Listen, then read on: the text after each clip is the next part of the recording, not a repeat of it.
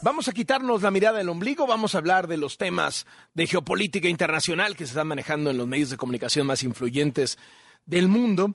Por ejemplo, eh, hablamos hace unos días de cómo la llegada de Joe Biden a, a, Ucrania de sorpresa, pues había generado todo un furor que esto desde luego también había sido usado pues como propaganda de su propia aspiración de campaña presidencial para reelegirse en el 2024.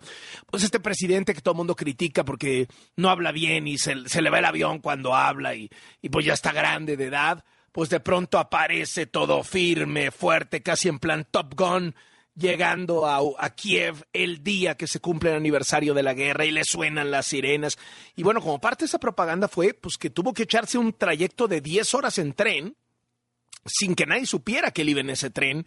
Cerraron las, las cortinas, las taparon por completo, le adaptaron el tren, le quedó muy bonito el tren. Mire, yo, yo usé un tren para, para entrar a, Kiev eh, en octubre cuando hicimos la cobertura de allá y transmitimos una semana aquí en W Radio desde ahí.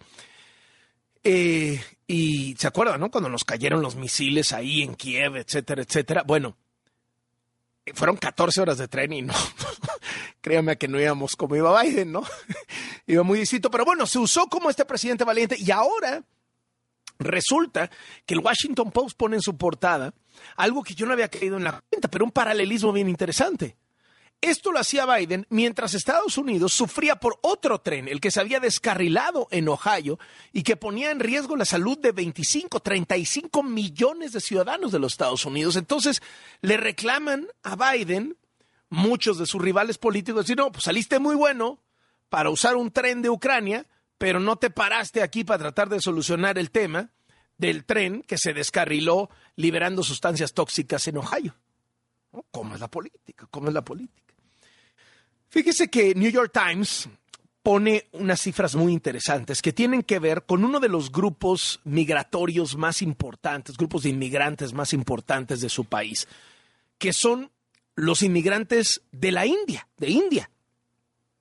Dice, hace 10 años, en 2013, ciudadanos americanos descendientes de India tenían un representante en la Cámara Baja de los Estados Unidos 10 en total en todas las legislaturas de todos los estados y cero senadores. Hoy en 2023 tienes cinco representantes en el Congreso Federal, 50 legisladores estatales, la vicepresidenta Kamala Harris y dos precandidatos presidenciales del Partido Republicano. ¿Cómo ha ido creciendo la fuerza de de, este grupo poblacional. Fíjese que eh, Wall Street Journal tiene una historia tremenda en su portada, muy interesante, de cómo los ciudadanos rusos, sobre todo que están en, eh, digamos, en, su edad de, de, reproducción, ¿no? tanto papás como mamás, parejas jóvenes, etcétera, han huido de la Rusia de Putin y han encontrado puerto en Argentina. Nada más el año pasado llegaron 22 mil rusos a Argentina, la mayoría de ellos en sus 30, 40 de edad, y muchos parejas embarazadas, que tienen ya hoy por hoy hijos argentinos, porque Argentina les da la nacionalidad si naces ahí. ¿no? ¿Y por qué? Pues porque obviamente no quieren que sus hijos nazcan en Rusia no quieren que los papás de esos bebés terminen siendo reclutados por el ejército de, de, Putin, etc. Eh, Financial Times contó este fin de semana en su portada con una historia bien interesante de lo que están sufriendo muchas editoriales y pone el caso particular de, de pues lo que creo que es la más grande del mundo, que es Penguin Random House y resulta que ellos tienen los derechos de los libros del ultra mega archi bestseller Roald Dahl, ¿no? Que es este cuentacuentos para niños americano, que es un clásico. Pero resulta que últimamente a Roald Dahl le ha llovido, bueno, a sus herederos, les ha llovido porque dicen, oh, todos estos libros están llenos de referencias racistas, y entonces eh, de estereotipos sobre los afroamericanos, sobre los asiáticos, eh, donde eh, hay muchas referencias muy políticamente incorrectas a la obesidad, a los problemas de género, bueno, a los, no problemas, a los temas de género, a los problemas, eso sí, de enfermedades mentales, etcétera. Y entonces se hacen unas ediciones revisadas de Roll Doll que buscan no ofender a nadie. Y entonces viene el contraataque porque muchísima gente dice también, o sea, así como mucha gente se quejaba de los libros originales, por todos estos, este, digamos, estas referencias que a la luz del siglo XXI se consideran ya racistas, etcétera. Dicen, oye, cuando lo escribió Roald Dahl hace 50 años, pues esto era, era, el lenguaje común. Entonces lo revisan y dicen, no, esto ya quedó muy descafeinado. Y entonces, ¿qué termina? Santa solución, va a haber dos ediciones. Si usted quiere leer a Roald Dahl en su texto original, va a estar disponible. Y si usted quiere leer a Roald Dahl en su texto eh, adaptado, digamos, a las exigencias del siglo XXI, también va a estar disponible. El New York Times, por cierto, lleva en su portada una historia de cómo eh, hemos estado escuchando últimamente que las grandes empresas de tecnología han estado recortando masivamente empleos y han dejado en el desempleo a miles de ciudadanos. ¿Qué dice el New York Times? Oigan, esto es un asunto de las empresas de tecnología. No está pasando en otras partes de la economía. Y pone de ejemplo una pizzería que durante la pandemia, pues se imaginará, fue mega deseada, no todo mundo quería las pizzas de ahí.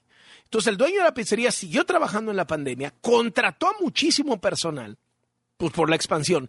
Se acaba la pandemia, regresa la normalidad y obviamente las ventas bajan, ¿no? Porque ya no está toda la gente encerrada pidiendo pizza todo el día. ¿Y qué hace este empresario? Dice, no, yo a ninguno de los que contraté como trabajadores permanentes los voy a despedir. Vamos a ver cómo lo hacemos, porque es gente muy valiosa, han jalado bien el negocio, tenemos que...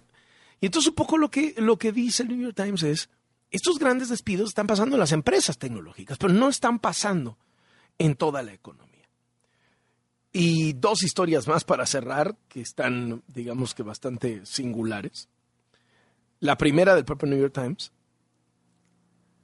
Han encontrado varios cocodrilos en el drenaje de Nueva York algo que solía ser una leyenda urbana, de incluso así lo titulan, ¿no? O sea, la leyenda urbana se vuelve realidad.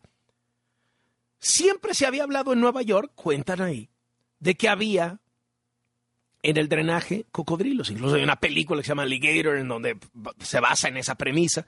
Pero en realidad solo se había visto uno en 1935, o sea, hace casi 100 años, hace 90 años.